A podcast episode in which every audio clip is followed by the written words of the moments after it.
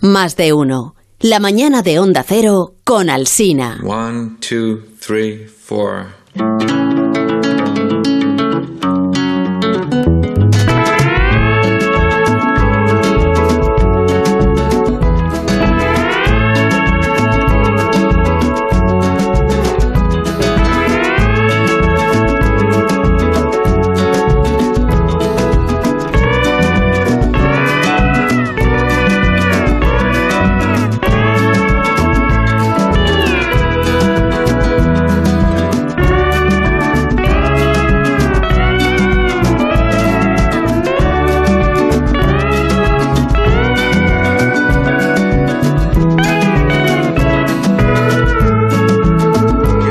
Cultureta de los viernes por las mañanas en el programa de Más de Uno de Onda Cero eh, con Rosa Belmonte.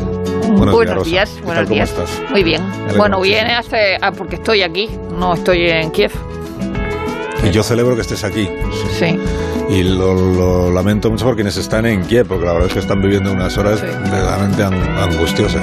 Ahora os contaré eh, algunas eh, novedades sobre lo que está pasando en, en Kiev o en el conjunto de Ucrania.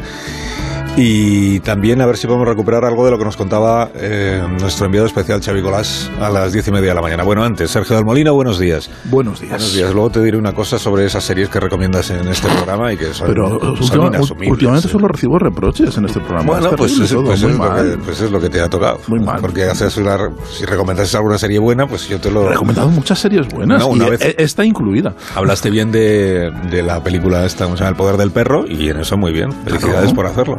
A diferencia de Willy, buenos días, Guillermo, ¿cómo estás? Hola, buenos días. Muy, la verdad es que impresionadísimo. No, no pensé que íbamos a, volver a, una, a vivir una guerra de esa escala en Europa y una invasión de un país soberano. Es una cosa bastante irreal, ¿no? O sea, ves en la tele y dices, ¿esto está pasando o es que estoy viendo Years and Years? O sea, es como no, de no creérselo. Sí, sí. Amón, buenos días otra vez. ¿Qué tal? ¿Cómo estáis? Pues mal, ¿y tú? Bueno, no voy a decir que bien, eh, en todas las circunstancias. Yo estoy fenomenal, imaginaos que os digo, ¿no? Sí. Eh, a Soy muy de Putin, y entonces... Dos cosas que os cuento. Primero, que el ministro de Exteriores de ruso, el señor Lavrov, acaba de reunirse con lo que en Rusia llaman sus homólogos de las repúblicas de Donetsk y de Lugansk. Así como están eh, reconocidas su independencia por el gobierno ruso, pues hay unos señores que ejercen de líderes de estas dos repúblicas a los que el gobierno de Rusia entiende que son sus interlocutores. Entonces se ha reunido con ellos Lavrov y ahora está compareciendo ante la prensa. Y lo que está diciendo es que no hay ninguna intención de... No, no os sonriáis cuando os no, cuente lo que dice. Lavrov, ya sé que no lo vais a ver. Dice, no tenemos ninguna intención de invadir Ucrania, ha dicho Lavrov. No tenemos ninguna intención de, hemos tom- invadido de ya, ¿no? tomar el control de Ucrania. No tienen ninguna intención. Eh, lo que dice es que Rusia lo que está haciendo es liberar a los ucranianos de un régimen dictatorial que les ha privado de sus verdaderas raíces culturales. Sí. Entonces, eh, la, la operación especial, que no le llaman invasión, la operación especial militar rusa tiene como intención liberar de una dictadura a los ciudadanos de Ucrania para que ellos puedan elegir su propio futuro. Entonces, Que concretamente es de el, que es el, el que él dice, ¿no? Que viene a traer la El democracia. Que el futuro es Putin. Vienen a traer la democracia a los ucranianos para que libremente decidan estar a lo Eso que Putin es. diga ya a Claro, partir de sí, ahora eso siempre. es. Vosotros lo que necesitáis es a Putin. Para que libremente puedan asentir. Sí. Y luego, sobre lo que está pasando ahora mismo en Kiev, cada vez va a ser más complicado establecer comunicación con los enviados especiales o los corresponsales de la prensa, porque están, eh, la mayoría de ellos, desde luego Xavi Colás, desde luego Leticia Álvarez, están ahora mismo en un refugio porque se teme que haya de nuevo fuego aéreo. La última comunicación que establecíamos con, con Xavi aquí en directo en este programa a las diez y media de la mañana cuando teníamos las primeras noticias de que ya había presencia de tropas rusas y de tanques rusos en uno de los primeros barrios, de los más alejados del centro, uno de los primeros barrios de Kiev, él lo que nos contaba, entre otras cosas, es que el mensaje, porque yo le he preguntado mm, qué tipo de resistencia han encontrado los rusos en su avance desde Chernóbil, que es de vienen, hasta llegar a la capital, a Kiev. Eh, no hay noticia precisa de cuánta resistencia han podido presentar las fuerzas armadas ucranianas, que todos damos por hecho que existen y que están haciendo lo que pueden, aunque no lo, aunque no lo hayamos visto. Pero sí que el gobierno lo que le está diciendo a la población ya de Kiev, de la ciudad, es eh, em, tienen dos opciones los ciudadanos de Kiev. Una, el que quiera que intente frenar el avance de las tropas rusas con cócteles Molotov, lanzando cócteles Molotov desde las ventanas de sus viviendas. Eh, el que prefiera no hacer eso que simplemente se aparte de las ventanas, se encierre en su casa y evite cualquier contacto con las tropas rusas, incluido el contacto visual para evitar que cualquier tanque te pegue un pepinazo, me imagino, cuando estás ahí asomado a la ventana. Quiero que recuperemos esta, este momento de la conversación que teníamos con Xavi hace ahora pues casi una hora, en el que nos contaba lo que estaba pasando en Kiev. Vamos a escucharlo. Los rusos están entrando en, están entrando en, el centro de Kiev, están solo, a solo 9 kilómetros. Desde el ejército han lanzado un mensaje ambivalente a, lo- a la población. Por un lado, se les ha pedido que preparen cócteles molotov y que les hagan frente, aunque también han pedido a los que no quieran intervenir, que lo mejor es que se metan en sus casas y se aparten de las ventanas y no, inter- y no interaccionen para nada con lo que va a suceder ahí fuera. Así que ahora mismo bastante tensión, nosotros también a expectativa, a- esperando ver cómo se desarrollan los acontecimientos de, de lo que yo creo que es una segunda fase que no va a repetir el guion de la, de la primera, de la que vimos ayer, esos ataques fundamentalmente centrados con, en, en objetivos militares. Ahora veremos cuáles son las intenciones definitivas de Vladimir Putin que parecen ser eh, rendir directamente por la fuerza mano militar desde el propio terreno al gobierno y al presidente Zelensky. Eh, do- dos cuestiones, eh, Xavi. Eh, una la- presencia del presidente Zelensky, esto lo hemos escuchado a las diez y media de la mañana, de la situación o la ubicación del presidente Zelensky. No hay noticia eh, segura, es decir, no se sabe desde dónde está grabando las intervenciones que dirige a la población ucraniana. Probablemente nos decía Xavi, pues estará en alguna instalación militar con la protección que se le haya podido dar y con la duda de si el gobierno ruso, el servicio de inteligencia ruso, sabe dónde está Zelensky y se va a dirigir allí para o detenerle o dejarle o conseguir que abandone o que renuncie al poder para poder asumir ya el control de eh, toda la administración ucraniana. Eh, quien más sabe de lo que está pasando en Ucrania de los que estamos ahora mismo aquí sentados es eh, Guillermo Altares, que lleva por lo menos 10 años leyendo todo lo que se publica en la prensa internacional sobre Ucrania. Luego os preguntaré por libros y esas cosas, puesto que es un espacio cultureta. ¿no? Pero Lo de los cócteles Molotov me, me ha impresionado muchísimo porque hay, hay una idea que me lleva rondando desde anoche, que es esto a lo que se parece es a Praga 1968. O sea, es los tanques eh, soviéticos entonces, rusos ahora, que entran en un país soberano llegan hasta la capital para aplastar un régimen democrático, porque lo que Putin no puede tolerar es que haya una democracia funcional en sus fronteras. Yo creo que que, mm, que Ucrania pudiese entrar en la OTAN es algo parecido, algo parece una fantasía, está le- le- lejísimos también, aunque es una oferta que una vez que se hizo y no se podía cumplir, realmente es verdad que deja a, Ucrania en una posición muy complicada, pero lo que más se parece es a, a Hungría en 1956. eh, y, y Checoslovaquia en 1968, cuando realmente eh, hay un intento por parte de estos dos países del bloque soviético de, de- de independizarse y convertirse en una democracia, y es una cosa que no, que no pueden tolerar. Y eso empezó hace ahora ocho años en el, en el, en el, en el Maidán, cuando realmente. Y, y- y- y no sé, es que Ucrania, con todos sus defectos, con todos sus problemas, es una democracia que funciona. El presidente ucranio es un, es un ruso de, de- de Ucrania, elegido democráticamente, que no pertenece al establishment. Y lo de los cócteles Molotov, recordar las imágenes de, de- que todos hemos visto de Josef Kudelka, por ejemplo, el gran fotógrafo checo de, Magnum de la, de la primavera de, Praga, que lanzaban cócteles Molotov a los tanques porque es lo, lo, lo único que lo único que tenían. Y, la verdad es que es eh, toda esta manipulación de la historia, este invento del genocidio, del origen de Rusia, de no sé qué, en el fondo envuelve algo tan sencillo como aquí lo que quiero son di- dictadores títeres que obedezcan mis, mis, mis órdenes.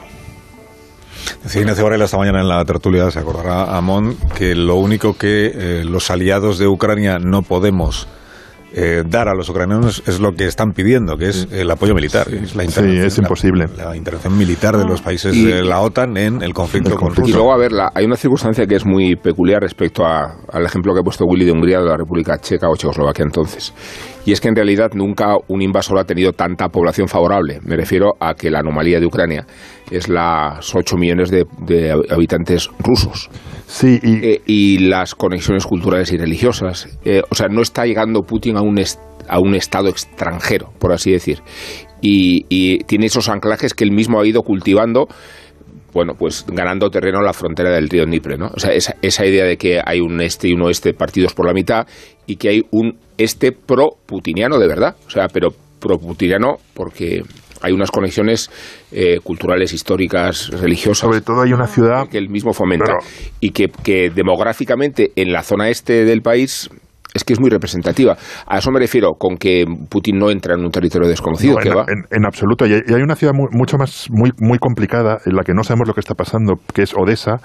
Odessa es una ciudad muy, muy rusa de la costa, es una ciudad mm, es- mm, estratégica, donde en 2014 se, pusier- se, se produjeron enfrentamientos entre rusos y ucranios. ¿Os acordáis que quemaron el edificio de los sindicatos rusos y murieron 40 personas? Hubo una especie de conato de pogromo an- an- antirruso.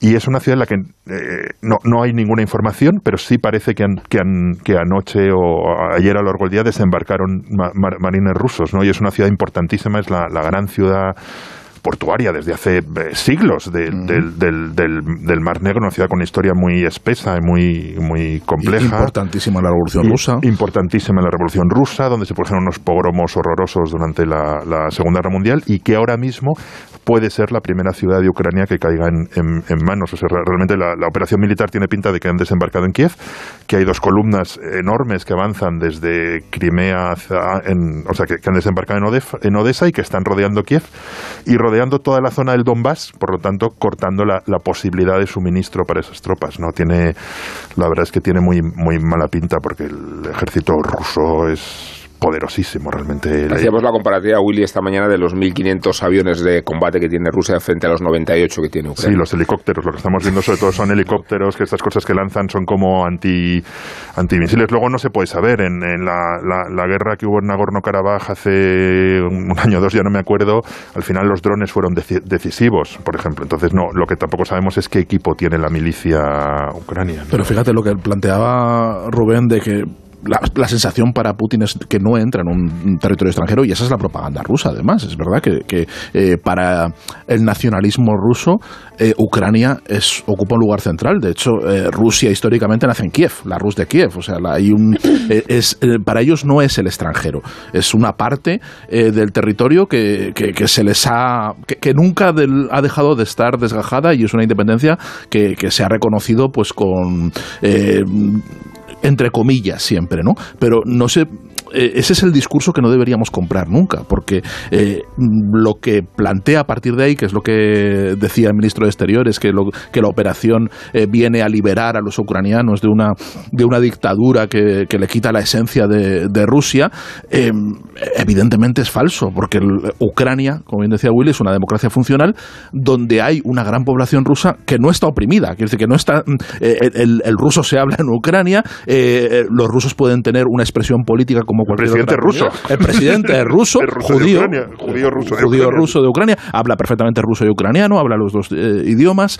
eh, quiero decir que, que es mentira. O sea, han creado un Estado moderno donde eh, en las eh, en una democracia funcional donde las, eh, el- las- los esencialismos del nacionalismo étnico no tienen cabida, ¿no? Y de repente vamos a se ha entrado en, en una en un, en un delirio eh, totalmente nacionalista ruso que recuerda eh, dolorosamente el- todos los discursos de los años 30 y el otro día había un historiador eh, que en, en- Facebook que colgaba eh, había traducido partes del discurso que había dado eh, que había dado Hitler para, para explicar por qué eh, conquistaba los sudetes, ¿no? Y eran unos argumentos parecido. muy parecidos, muy parecidos a los que está usando Putin eh, con, con Ucrania. Eso es precisamente lo que hay que combatir, y eso es lo que hay que combatir además con la razón histórica, porque hay, un, hay, hay, eh, hay una historia muy complicada que nos permite entender lo que está pasando, pero entender para, para, para conocer, no, para, no, no, en el, no en el sentido moral del término, porque a veces parece que cuando comprendemos,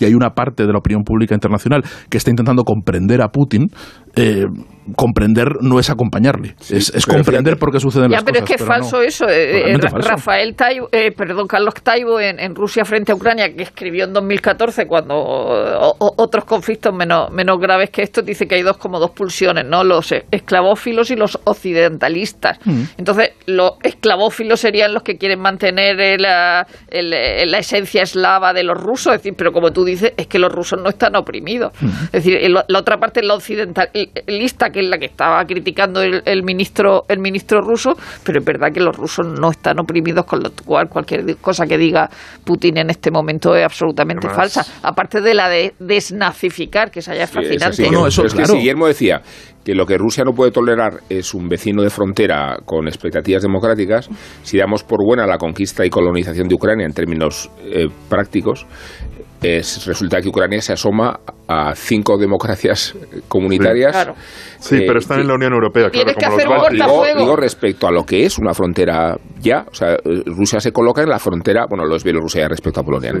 pero se coloca en una frontera mucho más inquietante, ¿no? O sea, ya no podremos decir, no podremos dormir demasiado tranquilos si los eh, extremos de la tiranía rusa mm, tocan directamente Además, la frontera U- comunitaria. U- Ucrania es un país muy complejo, con muchísimas historias, con muchísimas nacionalidades. Hay un libro precioso del que yo creo que hemos hablado aquí alguna vez, que es este de Calle Este Oeste de Philip Sands, Sí. donde cuenta el nacimiento de, del concepto de genocidio y el nacimiento del concepto de crímenes contra la humanidad en, la, un- en, la- en una ciudad que se llama Lviv o Lember o... La que cambia de nombre la, 200 la que veces. cambia de nombre 200 Leópolis, veces. ¿no? eh, Sí. el- o Le- Leópolis, que es una ciudad de Ucrania, que es la, la- la ciudad del oeste de Ucrania, una de las pocas que no han sido bombardeadas, que Sí. es, yo no, no, no, no la conozco y me da muchísima pena. Porque Yo estuve de ahí estas- con Juan Pablo II, por cierto. Sí, debe ser una ciudad de estas tipo Cracovia, ¿no? De ser una ciudad preciosa. bonita. Y el, el libro este de... Mayores somos, ¿eh? Sí. Créeme, sí. Juan Pablo II. he ido con Pablo VI. Bueno, os añado, antes de parar un momentito, luego en- enseguida entramos en la en la vertiente cultureta, de- del asunto. que es. Em, pero antes te voy a contar, primero completando lo del ministro Lavrov, ha añadido este señor que durante todos estos últimos años el gobierno ucraniano ha hecho la vista gorda ante la matanza de mujeres, niños y ancianos ante la destrucción de la infraestructura civil y ha fomentado la aparición del neonazismo y de la rusofobia. Y todo esto pues entiende el ruso, el ministro ruso, que son razones... Y de vender niños no dice nada. Bueno, de igual- fabricar y vender niños no dice se- nada. seguro que sí, pero es que no he seguido la... Pero seguro que también lo ha Es dicho. una propaganda Pues, muy potente, Carlos. Y luego que ha estado el ministro, es, es muy potente la propaganda para quien se la Pa- crea. Claro, pero, pero que tienen medios Claro. para, para Sí, que no, hay no, mucha claro. gente en Rusia que se la cree y Bueno, fuera de Rusia. Rusia Today y todos los bots Claro, del Por mundo. supuesto, sí. Sí. De hecho, lo estoy leyendo en Rusia Today. Rusia. y luego el señor, el señor Borrell, que ha estado con Susana Griso hace un instante, y ha dicho Borrell que con estas sanciones que ha aprobado la Unión Europea tan duras, eh, pretender que con estas sanciones se va a acabar con una guerra es pedirle peras al olmo. Pero que esto es lo que podemos hacer, ha dicho Borrell, mm, transmitiendo una cierta impotencia o desolación. Ha dicho no tenemos capacidad para intervenir ni queremos intervenir más allá de las sanciones. Esto es lo que han dicho. ¿Qué quiere que yo le diga? Es lo que han dicho los gobernantes europeos. Claro. Que lo que se puede hacer es esto, ir por la vía económica y comercial y no más allá. No se puede responder eh, positiva o afirmativamente a lo que está pidiendo Zelensky ya abiertamente, que es que se genere una coalición bélica o antibélica que le plante cara militarmente a Vladimir Putin. Claro, pero es que hace años se puso una sanción a los materiales pesados y nos quedamos sin aluminio y hubo que echar para atrás. Bueno, y 33, una hora menos en las Islas Canarias. Dadme un minuto y enseguida hablamos de libros y de series, de series que no recomiende. Ah, esperad, que tengo una nota de voz de Vigalondo. Es verdad que ha causado No baja. Sí, es que ha causado baja, pero ha justificado la baja como se hace en los colegios, que es enviando una nota de voz a los profesores. Firmada por tu padre. Para explicar- firmada por tu padre. Para explicar por qué no se encuentra aquí Nacho Vigalondo. A ver. Queridos amigos de la cultureta, me siento mucho fallar de nuevo a la cita que nos congrega cada viernes por la mañana. Muy bien. Y eh, bueno, esta vez no, no quería no aparecer sin más, así que le he pedido a Zumer que me haga una relación de temas y cuestiones que se van a poner sobre, sobre la mesa. Y entonces yo ya he resumido mis opiniones en un papel y lo voy a leer aquí para todos vosotros, ¿vale? Eh, respecto a lo que, eh, lo que hoy nos ocupa, mi postura es la contraria de Guillermo Altares. Estás a favor de Putin. Hoy va a favor de Putin. Hoy va a favor de. Putin, Vigalondo. Sí, a favor de Putin. Bueno, un minuto. Como Maduro. Un minuto. Como Maduro y como, Como Pablo Iglesias. como el chino. Chino, el chino. Sí, sí. El chi- Más de uno en Onda Cero, donde Alsina.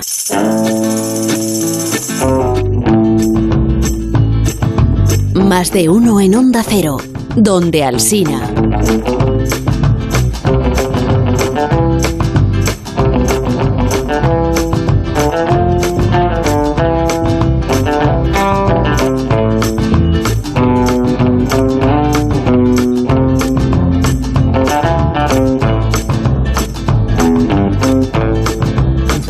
1973. Ese día los espectadores de la televisión soviética escucharon por primera vez esta música.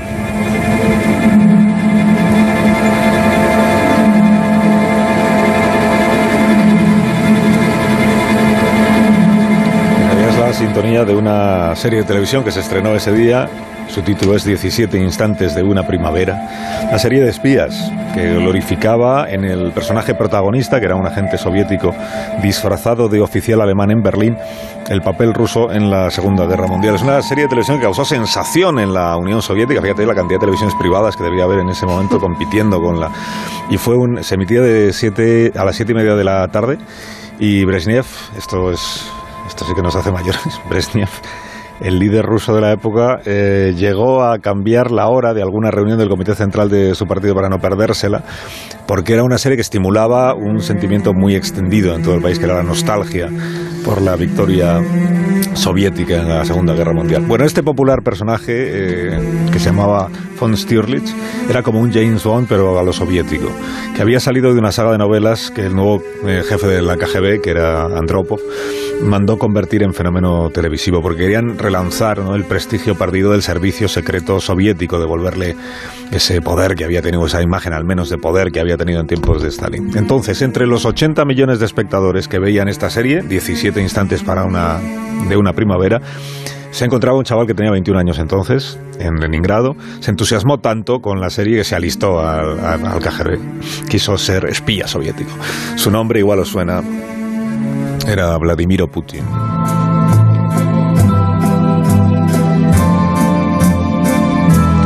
Cayó la Unión Soviética, cosa que todavía lamenta Putin, como estamos viendo estos días, tuvo que cambiar el servicio secreto por la política local. No renunció, en todo caso, a sus sueños de grandeza. Empezó como mano derecha del alcalde de San Petersburgo. Se dejó grabar un vídeo propagandístico en el que emulaba al espía de la televisión, conduciendo su mismo coche mientras sonaba de fondo la música de la serie pues que cualquier ruso pues podía rápidamente identificarlo.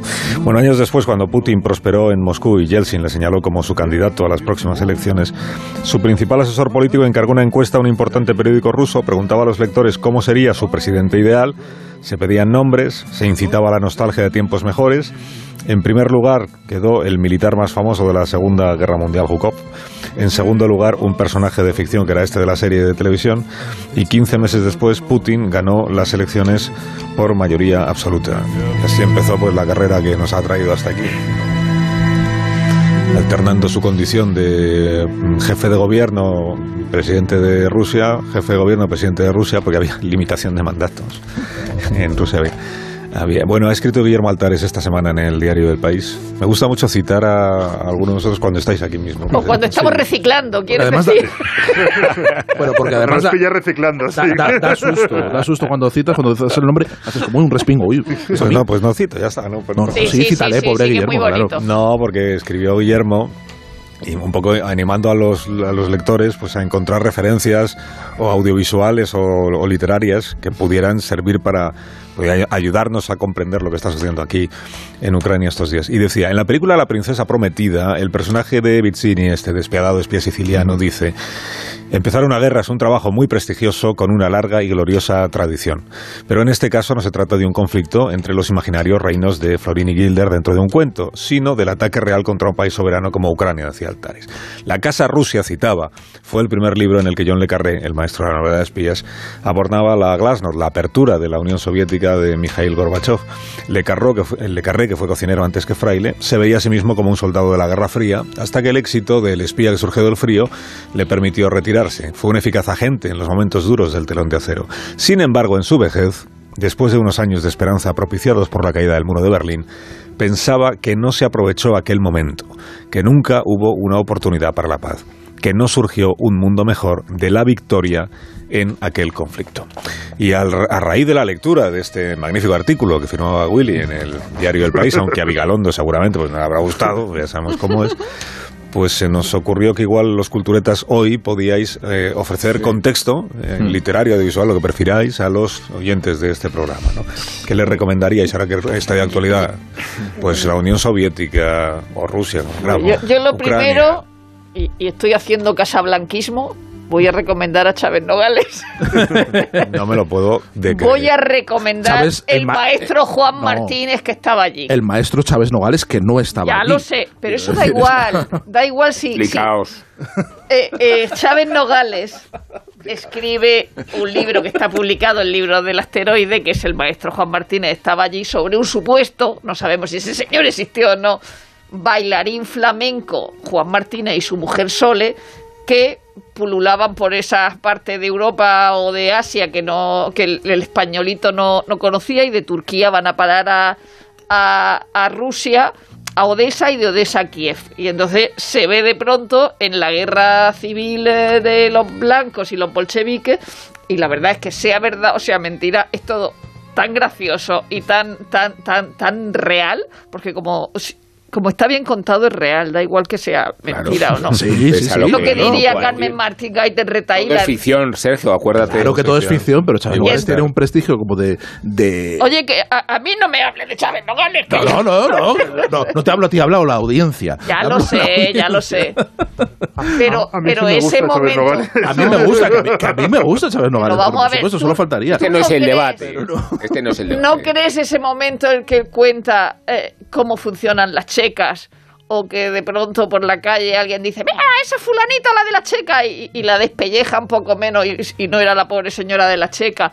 O eh, los continuos vaivenes entre que, porque Kiev eh, la toman y la destoman todo el rato los blancos y los bolcheviques, y de pronto te ponía el frac para, para cuando venían los blancos claro, y los harapos ¿eh? para los bolcheviques. Y él dice, dice, se produjo una curiosa moda. Dice, si eso se lo inventó, si se lo inventó Chávez Nogales, hay que darle su mérito. Dice, se inventó una moda que era hacerse trajes con los sacos de los suministros. Dice, había unos, unos modistas rusos, de judíos, que hacían unos trajes estupendos. Y luego tú le pintabas encima lo que quisieras. Eso es que moda de ahora. Sí. Es fascinante. Te- tenía- Y- Escuchando de Yo, creo que, la- que- que sí que está muy basado en, en- en testimonios, por- pero precisamente además por esos detalles. Claro, Por claro, detalles es que son muy exactamente en la difíciles. anécdota lo que es difícil inventar. Es muy difícil inventártelos. Claro, eso- y eso el momento, verdad. y además Chávez, eh, eh, el maestro Juan Martínez llega a actuar para, para María Fedorovna, para la, para la, la, la- la zarina. Y entonces le dicen, oiga, esos pantalones no puede usted sacarlos aquí delante de la, de la zarina, dice que están muy apretados, los pantalones de flamenco. Dice, y tuve que salir a bailar con unos pantalones de frac. Dice, hablábamos de la, la importancia de las raíces culturales de Ucrania respecto a lo que es Rusia o lo que, o lo que fue Ucrania, eh, si hacemos inventario de las figuras de la cultura ucraniana que tenemos asimiladas como rusa, nos quedaríamos muy impresionados, porque Mm. vas a ver si va a resultar que toda la tradición de los grandes violinistas, empezando por Oistra, que eran ucranianos, que toda la tradición de los grandes pianistas como Horowitz y como Gilels eran ucranianos, que el arte de vanguardia ruso tiene como centro de gravedad a Malevich, que era ucraniano, y que la literatura tiene a Gogol y a Bulgakov, que eran ucranianos, Sí, claro. y que el mayor bailarín ruso de todos los tiempos, Nijinsky, era ucraniano, y así podemos hacer una lista desproporcionada y descomunal de lo que significa para la cultura ucraniana su propia esencia estética y artística. Y cómo precisamente cuando hacemos esta disquisición sobre lo soviético y lo zarista, eh, sabemos que el régimen soviético convierte a Moscú en el eje de, asimilación de toda la cultura de propaganda de todo el realismo socialista, pero que hay una cultura antecedente que es la que reclama Ucrania como propia Claro. y la que Putin quiere asimilar como Sí. indiscutiblemente rusa. Y es ahí donde se eh, establece por qué tiene eh, Putin esa, esa influencia.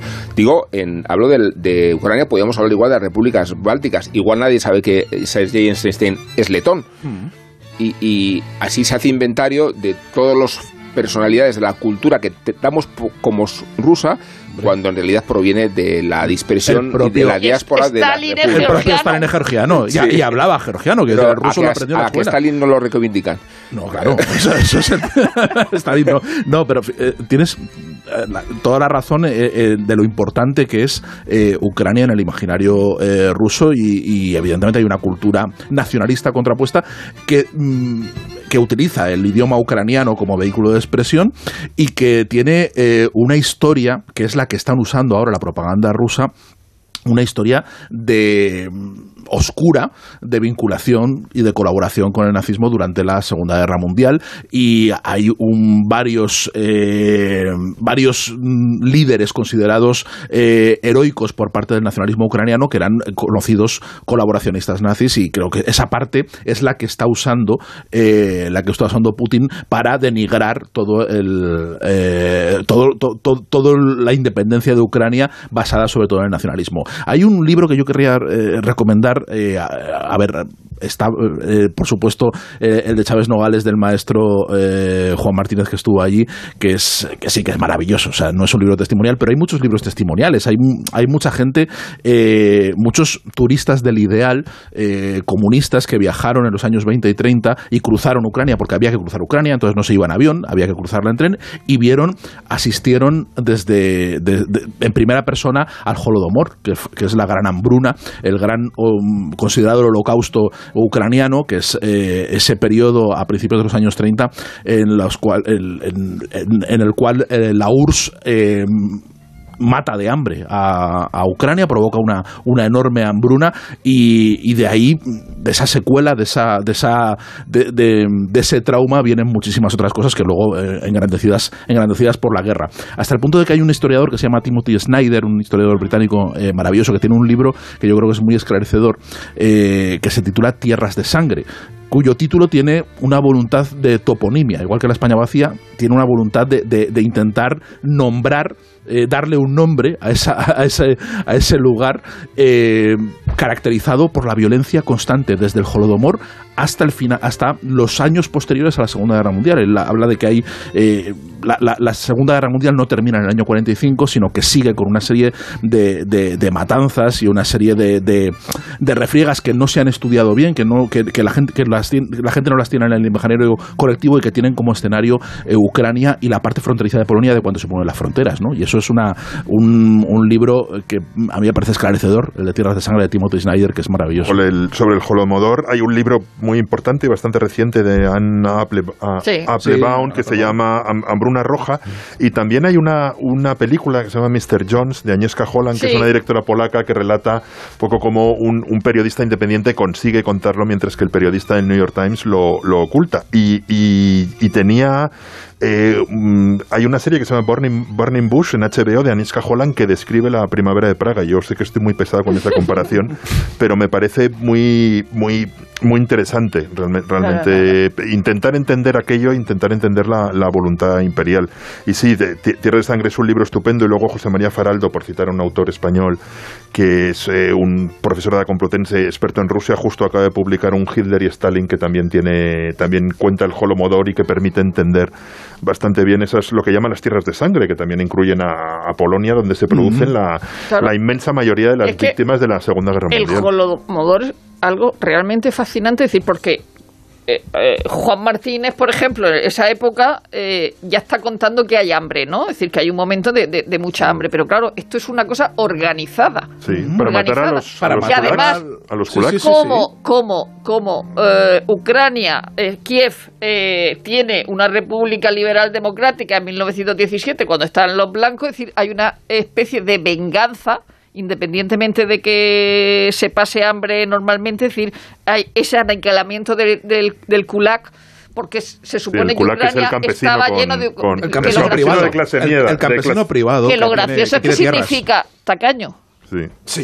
y evidentemente hay una aniquilación y una hambruna provocada por venganza y por castigo por haber sido una medio república liberal democrática. Y el libro de Svetlana Alexievich sobre la guerra de Afganistán también mm. permite... Para entender Rusia, sí, Para entender Rusia y para entender lo complicadas que son las invasiones, ¿no? Porque mm. eh, la última gran invasión a gran escala de un país fue seguramente Irak en, en 2003. Aquello pareció un paseo militar y, de repente se, se, enfangó en una especie de, de guerra eterna y, y Alexievich cuenta, bueno, en Chernobyl también cuenta cuenta muchas cosas de Ucrania, pero sobre todo en, su libro sobre la guerra de Afganistán, eh, cuenta el, trauma de los que vuelven y, lo complicado que es una invasión, ¿no? Entrar con tanques en un país y tratar de mantenerlo. Yo, creo que en el caso de Ucrania, eh, el hecho de que haya sido progresiva la invasión, empezando por Crimea, continuando por el reconocimiento de las repúblicas del Donbass Y habiendo noticia de la inexistencia de la resistencia, yo creo que no estamos asistiendo a un, a un espacio de resistencia, sino de resignación. De resignación, sí. Y, y, que en realidad